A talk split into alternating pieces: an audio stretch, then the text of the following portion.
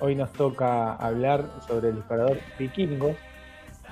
Todavía no sé si lo que hablé tiene que algo, lo que escribí tiene algo que ver con los vikingos, pero bueno, no importa, vamos a intentarlo. Disparador propuesto por nuestro oyente más eh, inocente o sano de todos los que tenemos, Eliseo. Y le mandamos un abrazo, tuvo un fin de semana difícil. Em, es un nuevo comienzo, va, yo lo siento así. Hemos tenido un año de esos que no se olvidan y, y lo único bueno que nos dejó es una baja expectativa para este lo cual nosotros ya estamos cumpliendo con esa baja expectativa, con este arranque de programa. Este. Sí. Yo, no sé si cuánto vamos a recordar de este año. De la cotidianidad, poco, me parece, porque no, no tuvo días así muy salientes o cosas así. Por ahí sí del ambiente, ¿no? De estar así en las casas, pero sobre todo la duda yo relaciono mucho las temáticas de salud con la duda. Uno duda si salir o no salir, duda si sacarse o no el barbijo cuando entró a la casa de alguien, dudas por acá, dudas por allá, se me cayó el celular al piso, lo incinero, eh, ¿qué hago? es la duda. Para mí es un año donde uno nunca sabe qué es lo que tiene que hacer y les voy a decir a qué me hace acordar, si se quiere muy oblicuamente, como es mi estilo, nosotros como generación vivimos el tránsito de saludo entre amigos varones, de pasar de, chocar las manos a darnos un beso. ¿no?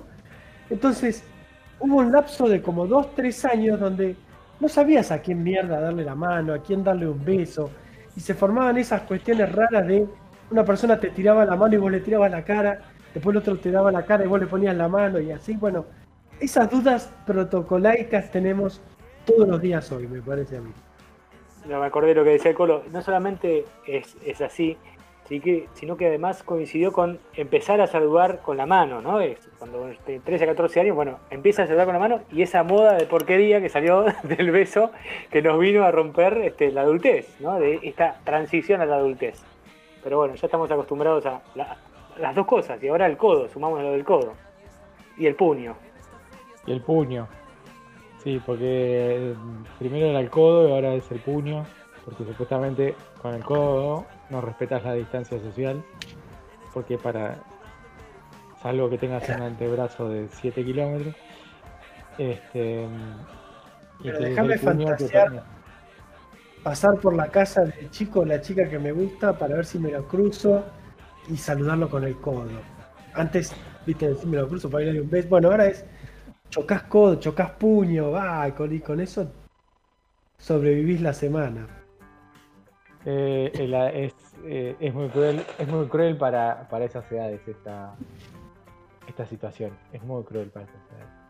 Y ahora se les está estigmatizando, perdón, en relación a eso, a esas edades, se los está estigmatizando y acusándolos de ser los, este, los que están desperdigando la enfermedad por todos lados, ¿no?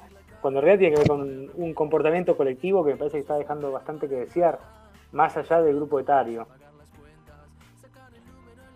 Sí, digamos que no hay ningún eh, segmento de la población que pueda sacar ninguna bandera. Todos, de alguna u otra manera, contribuimos. Yo creo que, no sé, no, no tengo ni idea, ni información, ni nada, ni sé lo que va a pasar, pero si, si pasa algo negativo, que como serían cierres o, retrocesos, hicimos bastante. la chance de que las cosas salieran más o menos bien, la tuvimos. Después, eh, como digo siempre yo, nos quejamos, nos quejamos, pero nuestra parte no la cumplimos. A mí me parece que sí. para mí iba a pasar sí o sí, igual. y esta apertura fue más un, un desgaste político que una decisión sanitaria, para mí. Tipo, la gente necesita en verano, necesita hacer un poco de caja, porque... ¿Qué le vas a decir a los pibes de 20 que no se amuchen entre ellos en la playa? ¿Qué sé yo? Yo igual trato de no hacerlo, ¿no? Pero justamente no tengo 20. Trato de ir a la mañana, día de semana, 30. De hecho, Bueno, chao. 40 tampoco. Dormís poco, además. No, no, no. Bueno, eh, a los que nos quieran seguir en nuestras redes, nos encuentran en Facebook y en Instagram como arroba ensayo MDP. Eh, estamos on demand en Spotify, pueden ir, vamos descargando los episodios a medida que los vamos sacando al aire. Eh, nos encuentran en, como ensayo de error eh, podcast y también tenemos nuestra playlist para ir escuchando los temas que alguna vez pasaron por el programa. Este, la playlist de ensayo de error. El orden del día hace que me parezco el presidente de la Cámara de Diputados.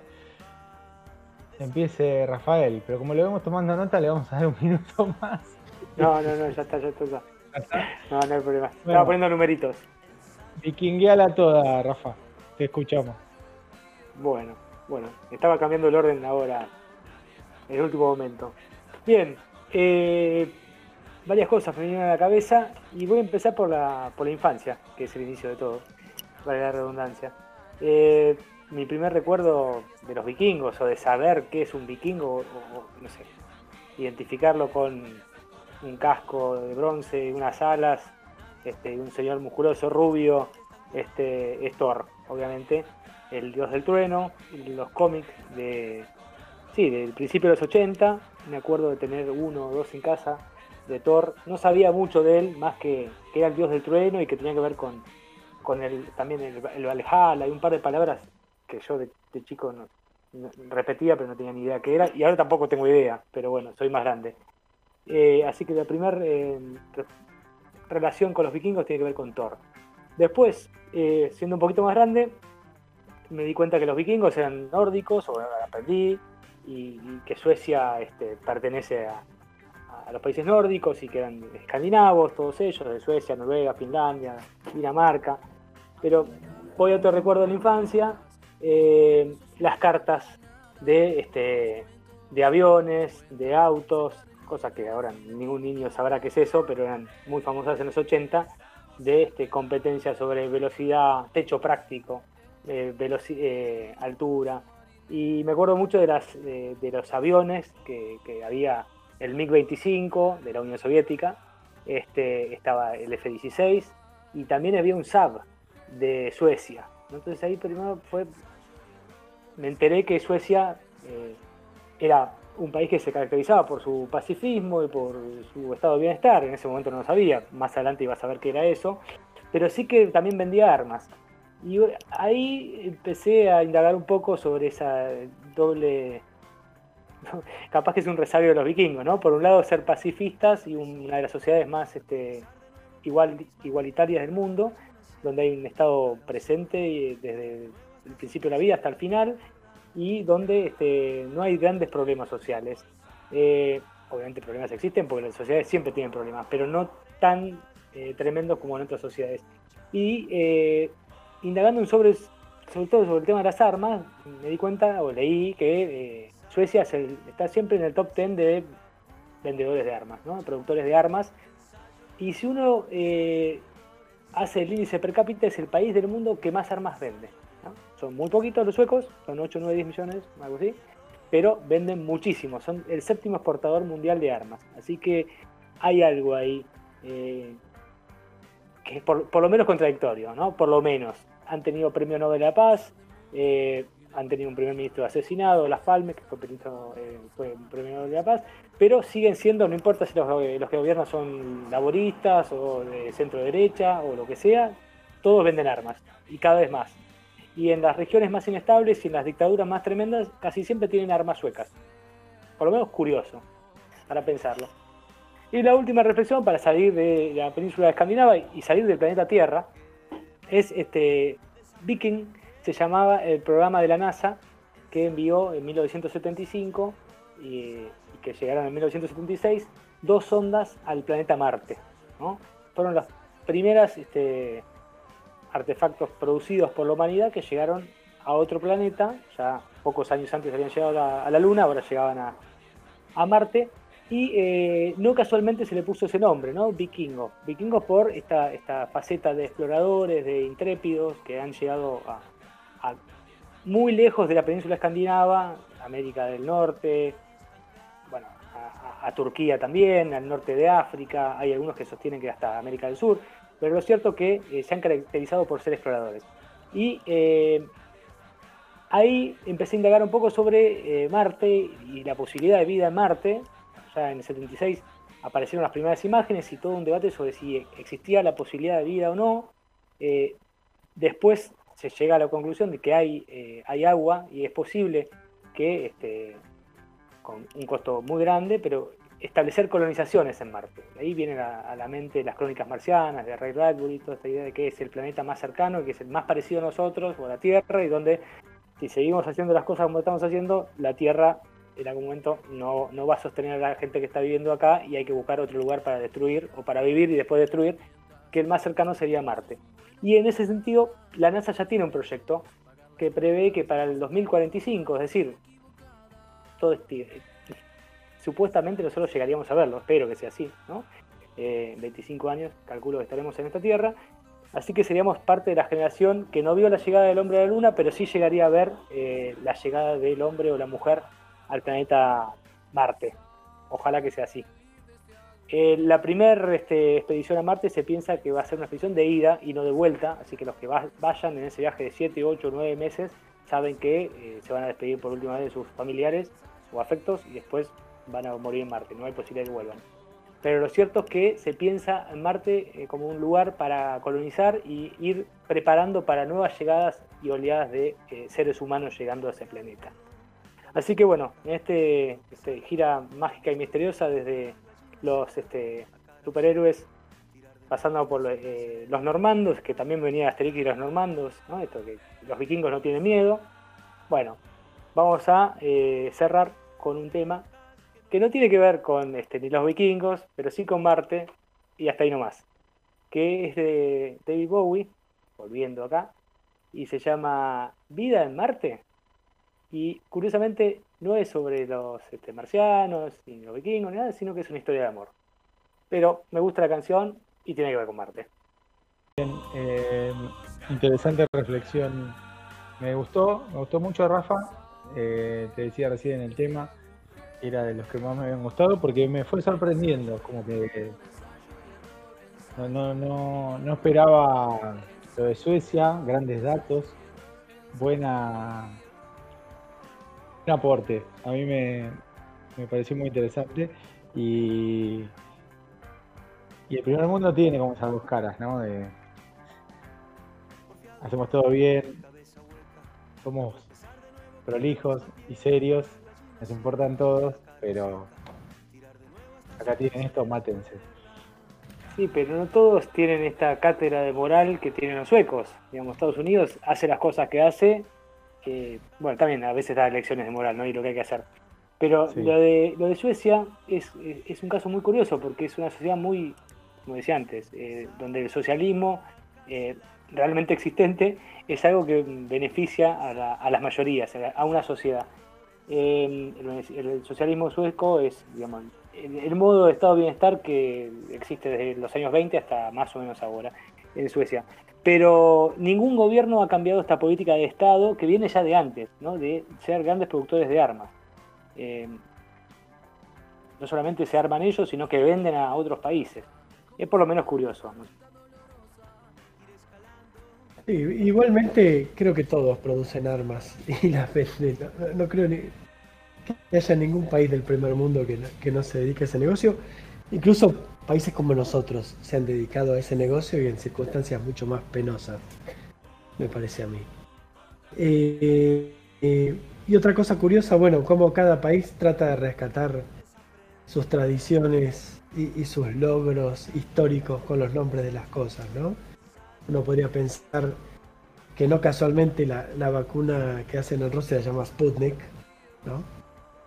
Y no casualmente se llaman Viking las exploraciones justamente que se hacen a Marte, eh, reivindicando este papel de, grandes exploradores y grandes navegadores que fueron los vikingos, de, quienes hay que destacar, llegaron a América alrededor del año 1000, ¿sí? 450 años de, antes de Colón, llegaron al norte de la península de Labrador en Canadá, fueron desde Groenlandia, que ya la estaban colonizando. Eh, y es interesante eh, saber por qué es que, así como se impusieron en su época de auge en casi todo el mundo, en América no cortaron ni pincharon, digamos, y se tuvieron que volver.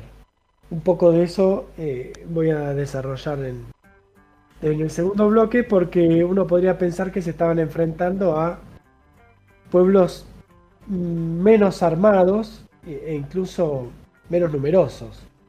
Y sin embargo, no duraron más de 20 años en América. Sí, tiraste el gancho, tiraste ahí. Está muy bien, está muy bien porque ahora nos toca pausa. sí, es como este, haciendo una comparación, es como las últimas copas intercontinentales. Los, españoles, los, los aborígenes eh, em, americanos no deberían haberle durado ni 10 minutos a los vikingos.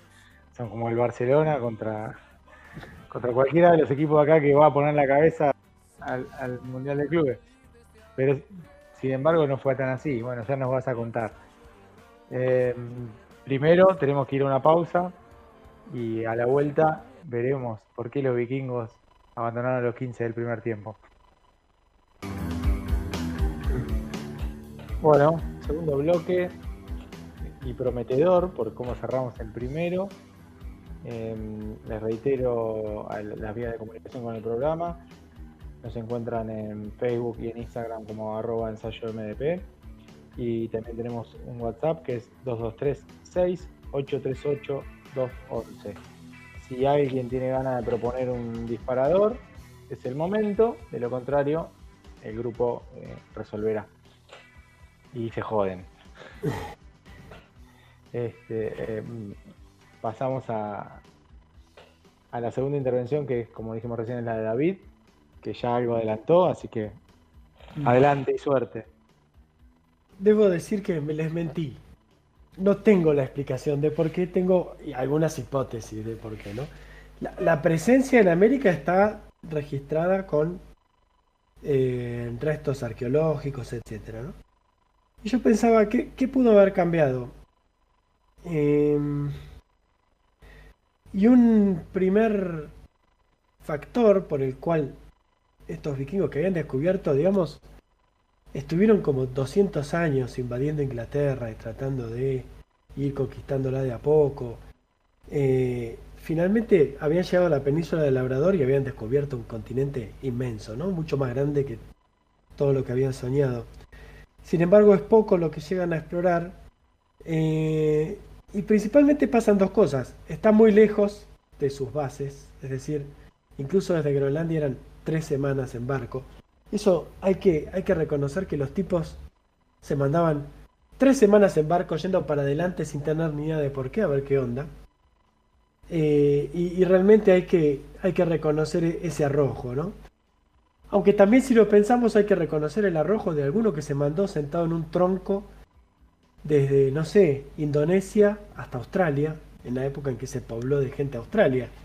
Y ahí no, había ni siquiera los Drakkar vikingos, estaban en una canoa sentadita en un tronco y se mandaron. Bueno, hay gente así, entre ellos los vikingos. Se encontraron con pueblos bastante beligerantes y que tenían una particularidad que era que no tenían nada para robarles. Es decir, pueblos seminómadas que vivían un poco con lo mínimo. Entonces tampoco era demasiado redituable eh, hacer las expediciones de saqueo con las que empezaron a, dominar Inglaterra. Este, entonces, se encuentran pueblos que además son nómades, que tienen poco, queda lejos. Eh, dijeron, bueno, vamos a comerciar, porque los vikingos, además de, saquear y, matar y destruir y todo, comerciaban. No sé cómo te avisaban a qué venían en este momento. Si, o sea, cómo te dabas cuenta que venían a comerciar o, a cortarte el cogote, pero bueno, a veces iban a una cosa y a veces iban a otra. Pero básicamente no les fue muy redituable. Y eso me lleva a pensar también, bueno, cómo se sostuvo el éxito de la conquista española y portuguesa en América también, ¿no? Eh, uno podría pensar, bueno, llegaban 100 tipos, por más que tuvieran 100 tipos caminando por la selva durante un año y medio, tenés que poder ganarles. Eh, en principio no se encontraron con gente que los conocieran y los esperaran y les tuviera miedo, los vikingos. Los españoles sí, de alguna manera se encontraron con interpretaciones sobre ellos que los ponían en un lugar de bastante poder, pero además por una cuestión poblacional y por una cuestión de necesidad, iban a seguir mandando y mandando y mandando y mandando y mandando barcos hasta que finalmente conquistaran y hasta que finalmente de ahí sacaran todo lo que se pudiera sacar. Esa es una gran diferencia para mí. Pero volviendo a los vikingos, eh, otra cuestión importante, eh, bueno, la, serie Vikingos ¿no? narra sobre todo cómo van invadiendo y conquistando el territorio inglés, que a su vez había sido invadido y conquistado más o menos un siglo y medio antes por los sajones, y que a su vez había sido invadido y conquistado más o menos dos o tres siglos antes por los romanos. Eh, los tipos dominaban mucho, digamos, desde, desde lo militar, sobre todo aprovechando un momento de debilidad en Europa política, donde nadie podía reunir 40.000 soldados. ¿no? Habían ejércitos verdaderamente muy pequeños, los del inicio de la Edad Media, y por eso creo yo que contra los enanitos, livianitos y disciplinados romanos del siglo I, los vikingos no hubieran tenido chance. Bien, se hubieran enfrentado a 50.000 personas que sabían lo que tenían que hacer. Pero bueno, esa es otra historia. Sobre los vikingos hay como una cuestión doble de fascinación y temor, ¿no? Por partidas casi idénticas, personas que tienen otra religión. Hoy la llamamos mitología, también llamamos mitología la griega, la romana, eh, la céltica. Son religiones de alguna manera, ¿no? Creo que el paso a cuando baja de categoría tu religión y la convierten en mitología, no sé cuándo se da, pero es una cuestión también ideológica, me parece que es cuando se imponen los monoteísmos, ¿no? Eh, los tipos llegan, conquistan, roban, se van, matan al que quieren, no, no tienen ningún problema, pero finalmente lo que quieren hacer es instalarse como granjeros y lo que termina pasando, o sea, tener tierras más cultivables que los cachos de hielo donde vivían, y lo más interesante es que está estudiado que por lo menos en algunas partes de, de Inglaterra, y sobre todo en Irlanda, los que se transculturaron, al revés de lo que suele pasar, fueron los vencedores. Los vikingos llegaron y se convirtieron en celtas, en gaélicos, digamos, abrazando la cultura local y convirtiéndose porque verdaderamente lo que traían era verdaderamente muy pobre y se encontraron con una cultura más interesante y más desarrollada. Entonces, no, no hubo demasiados cambios culturales, por ahí sí en, cuanto a tecnología militar, etcétera, pero es como que llegaron a convertirse. No es la primera vez que pasa, han pasado otras veces de invasiones que empiezan a perder fuerza y se, meten en lugares que están mucho más desarrollados y también diciendo, ah, bueno, pero yo quiero ser como ustedes. Te mato, pero igual enseñarme un par de cosas porque me interesan. Y eso me parece muy, muy loco, ¿no? Porque estamos acostumbrados también a el Imperio Romano o lo que pasó con España, que es llegan, también matan, también destruyen todo, pero imponen su cultura. En el caso de los vikingos es al revés, llegan y se adaptan al lugar donde van porque encuentran cosas bastante interesantes. Eh, pero dentro de lo que aportaban era una moral diferente, obviamente no atravesada por, por el cristianismo, y una perspectiva también del tiempo bastante diferente porque es, un tiempo con un final, un final apocalíptico, un final donde incluso los dioses mueren, es decir, los personajes más poderosos mueren, los héroes que van al paraíso a esperar ese fin del mundo van a pelear y también van a morir y también van a perder. Entonces es como una visión heroica y trágica al mismo tiempo que quizás tenga que ver con eso de que les importe bastante poco lo que suceda porque incluso en la próxima vida les va a tocar volver a morir heroicamente peleando. Eh, yo estuve escuchando algunas canciones de, la historia, digamos, tradicionales vikingas, y me imagino, claro, el miedo que causarían, pero hablando de esta transculturación, eh, la, invasión sueca que conquistó el mundo en los años 70, eh, su canción, su canción decía, chiquitita, no hay que llorar, las estrellas brillan por ti allá en lo alto, Quiero verte sonreír para compartir tu alegría chiquitita, que habla de un cambio cultural bastante grande y una, conquista por, otros medios. Eh, para cerrar, me gustaría ir hacia otro detalle que muestra la, serie History Channel, que es la encargada de hacer la serie Vikingos. Entonces desaparecen los cascos de dos cuernos, que eran un mito, ¿no? Los dos cuernos como una cuestión demoníaca, ¿no? Son inventos también eh, para ponerlos todavía más malos. Eh, y pensaba en la adaptación para la tele, para la serie de vikingos, pero también de, un montón de otras películas y de series sobre romanos, eh, sobre el medioevo.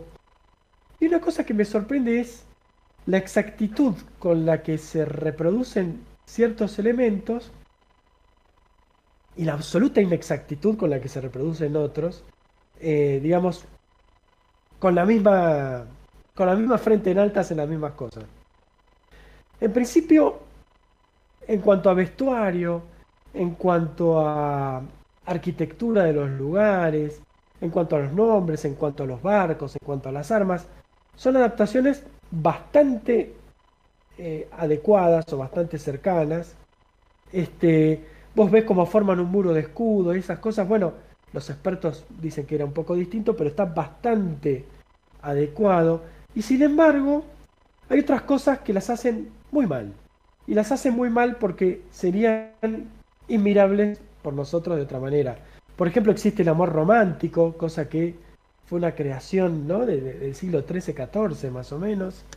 Eh, existe a veces los individuos que desafían a la autoridad siendo don nadie, que es una historia, digamos, más bien de, una ética norteamericana, ¿no? Del, eh, del, don nadie que en base a su propio mérito llega muy arriba, ha pasado muchas, muy pocas veces. Eso se ve en Gladiador incluso, donde ves al, al César bajando a pelear con uno. ¿Qué haces? ¿No? Eh, pero hay una cosa que me sorprende sobre todo y que habla también de, de las elecciones morales que se hacen.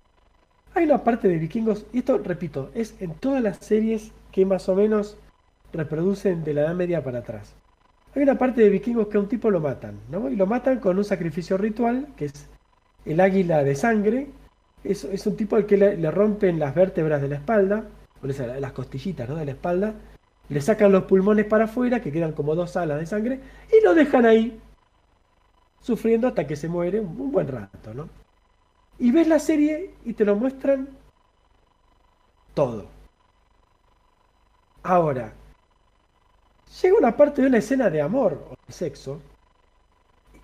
Y la piba se cubre con la frazada hasta acá arriba en el pecho. El tipo también, justo que se da vuelta, lo está tapando un sillón o un cacho de piel. Nunca nadie está desnudo. Eh, es muy raro eso. Es, es, verdaderamente preferible ver una persona que viva, le sacan los pulmones para afuera y la dejan viva, ahí aguantando un rato más, dos, tres horas. Mejor que ver dos cuerpos o más desnudos? Yo no lo sé. Evidentemente alguien decidió que sí.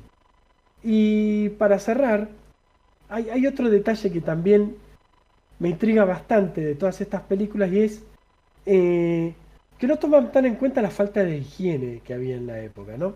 Hay que decir que del siglo 8 al siglo 12, 13, la civilización eran los árabes, ¿sí? Los árabes se bañaban, los árabes cultivaban, los árabes tenían ciencia, a los españoles les enseñaron los árabes a bañarse y a muchas otras culturas también, eh, a otros un poco los romanos. Eh, entonces vos veis a estos tipos que se meten en unas batallas cruentísimas, le cortan la cabeza a uno, sale sangre que les mancha la cara, el pelo, la ropa, pasan dos escenas y a Marcela Klosterboer se le cae la cara de envidia viendo el pelazo que tienen la Gerta, Ragnar, todos, un pelo divino, una ropa espléndida. Los cortajean todos, nadie se muere de una infección. Eh, yo no sé qué pisé hace dos semanas que no puedo pisar. Bueno, esto le, clavan una lanza, se la sacan, no se infectó, no le pusieron nada. Espectacular. Entonces, yo creo que hace un poco a, nuestra moral y a nuestra estética y moral que hace que necesitemos que a pesar de aceptar ciertas ciertos cambios estéticos, ciertos cambios morales, dame la dosis de violencia que me gusta y dame gente bastante linda, con todos los dientes, con los dientes limpios, la ropa limpia y un buen pelo, y no como debería ser y como va a referir esta hermosa canción top 3 del rock argentino, sucio y desprolijo.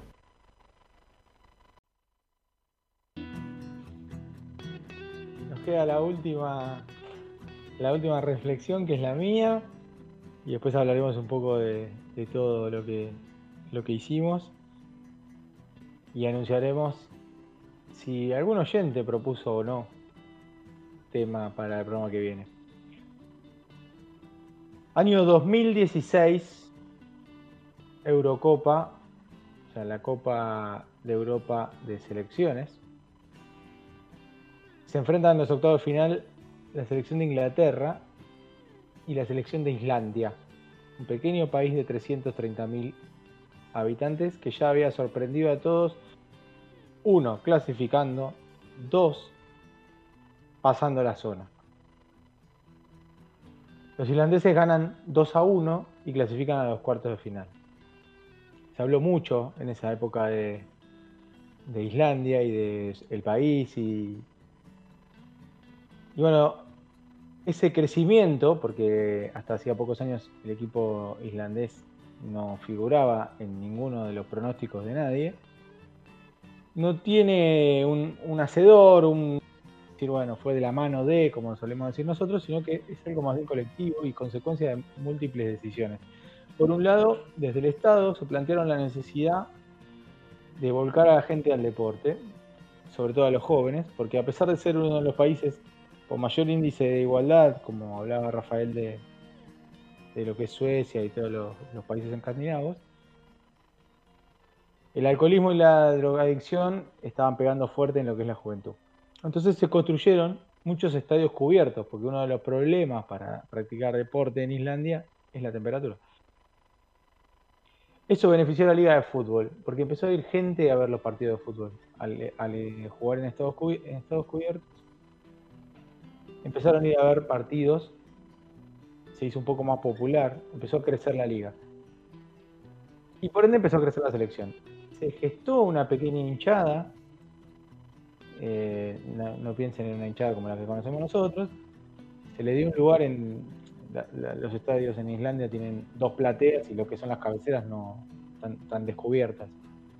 Entonces en, el- en la parte central de la platea se ubicaba la hinchada de la selección se fue armando una, comuni- una comunión entre el público y los jugadores. Piensen que es menos que media Mar del Plata. Si en Mar del Plata nos conocemos todos, en Islandia también se conocen todos. Tuvo un técnico sueco y con un ayudante islandés que venía de entrenar al seleccionado femenino y después eh, el técnico sueco se fue y quedó el, que era su ayudante, que era el, el entrenador que lo llevó a la, Euro, que dos horas antes de cada partido pasaba por el bar donde la hinchada hacía la previa y tomaba unos tragos y les contaba cómo iba a formar el equipo, qué táctica iba a usar, cómo era el rival. Y se fue, así se fue dando esa comunión, porque luego en la Euro se vio la cantidad de gente que seguía el equipo, casi un, un 10 o un 15% del país viajó a ver esa, esa Copa de Europa. Y bueno, se conoce a todo ese proceso como el milagro islandés que tuvo su punto culmine clasificando para el Mundial de Rusia, que nosotros conocemos de cerca porque que de entrada nomás nos mostró que iba a estar eh, lejos de ser un, tránsito fácil el camino de la selección argentina por el Mundial de Rusia. Eso es la selección islandesa de fútbol. Para nosotros, los vikingos tipos rubios, todos parecían del casting de la serie Viking, eh, muy facheros, tatuados y que nos pusieron las cosas bastante difíciles. Pero para nosotros son los vikingos. Y aprovechando esa conexión, quiero meterme un poquito en el mundo de los apodos. El deporte en general y el fútbol en particular es muy amigo de apodar a sus protagonistas.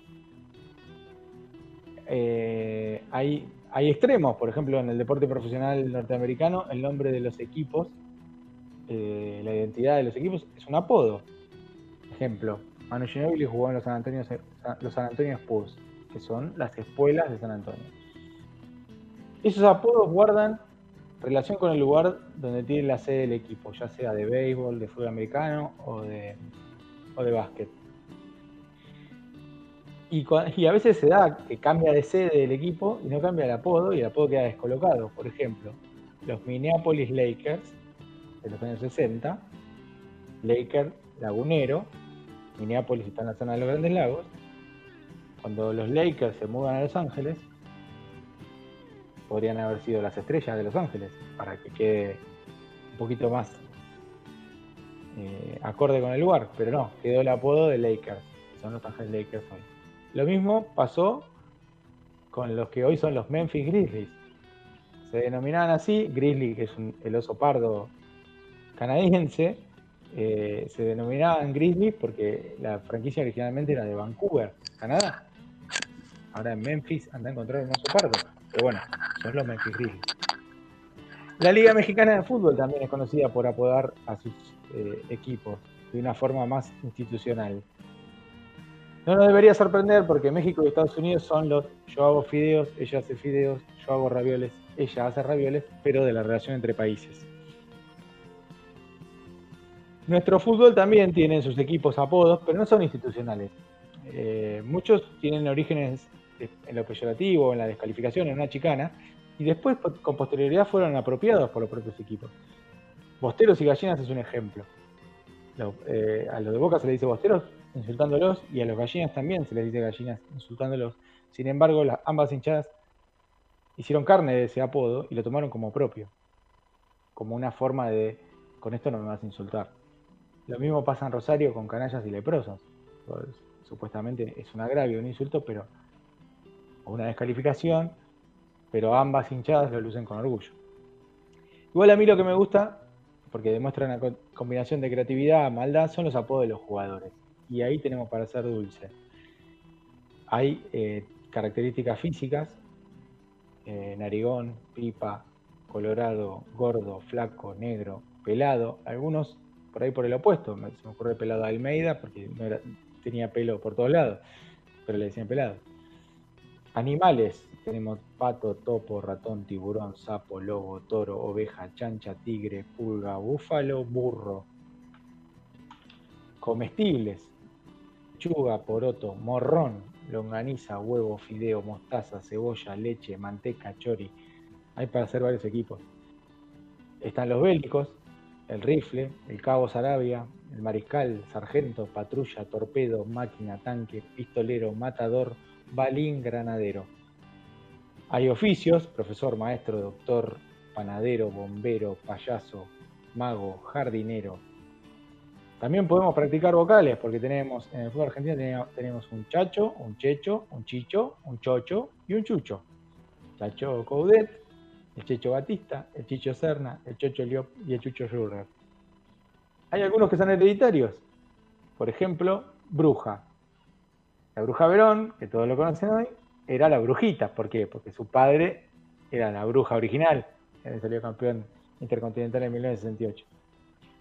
El Cholo Simeone, cuando empezó a jugar, era Cholito. ¿Por qué? Porque le pusieron Cholo porque había, había un Cholo Simeone que ni siquiera era su padre ni nada. O sea, como era Simeone y le decían Cholo, este empezó a jugar, era Cholito. Y hoy pasó a ser Cholo, y Cholito es el hijo. Lo mismo con Pipa Higuaín, Pipita Higuaín. Y después hay algunos que son fuertes, como por ejemplo el defensor de River, que es el Sicario Rojas. A mí me daría un poquito de miedo entrar al área. Bueno, el área por ahí no, pero estar cerca del área con la pelota dominada.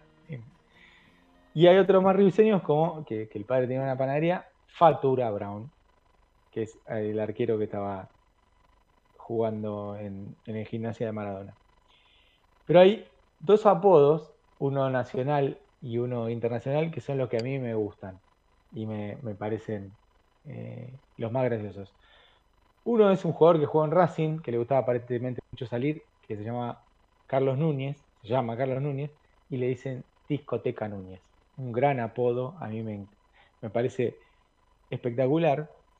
Y el que más me gusta de todos los apodos de todos los deportistas del mundo es eh, uno de un jugador de básquet de la vieja liga eh, ABA o la ABA, que era una liga que se, profesional que competía con la NBA, o sea, era como una liga menor, no dependía de la NBA, pero trataba de emularla y que luego fue absorbida. Y era la estrella de los St. Louis Free Spirits, que recomiendo el que encuentre el documental de ESPN 30x30, que se llama así, Free Spirits, Malvin Barnes, apodado Bad News, o sea, malas noticias, porque cada vez que venía o cada vez que intervenía en algo era un crack, un fenómeno. Eh, las cosas que tenía para contar o para avisarle al jefe del equipo de lo que acababa de hacer en el hotel o en algún lugar, nunca eran buenas. Así que, para redondear, yo te diría que si te pusieron alguna vez un apodo, eh, te puede gustar, no te puede gustar, pero te vas a tener que amigar porque el apodo siempre se impone, no hay manera de que no se imponga. Tu única defensa es que tenés todo el derecho del mundo cuando alguien que no tiene confianza con vos te llama por tu apodo de decirle, ese no es mi nombre. Bueno, llegando al final, programa 14 de ensayo y error, número emblemático por sus múltiples significados. Em, tenemos tema para el programa que viene, ahora se los voy a anunciar, propuesta de, oyentes. Después no sé si está tan bueno que nos propongan porque nos tenemos que salir de nuestra zona de confort, pero bueno, vamos a hacerle honor a, los oyentes que proponen. Eh, alguien tenía que decir alguna vez que las escenas de sexo tienen mil artilugios para no mostrar nada, pero te descarnan un tipo, te lo abren como una media res y eso, eso sí está bien. Sí, adhiero, adhiero.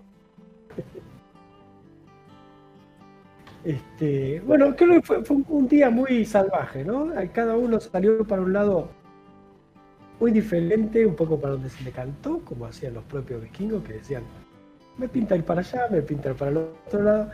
Así hicimos nosotros, con menos violencia y menos poder de imponernos, pero ahí va. Sin, sin asesinatos y afortunadamente sin desnudos.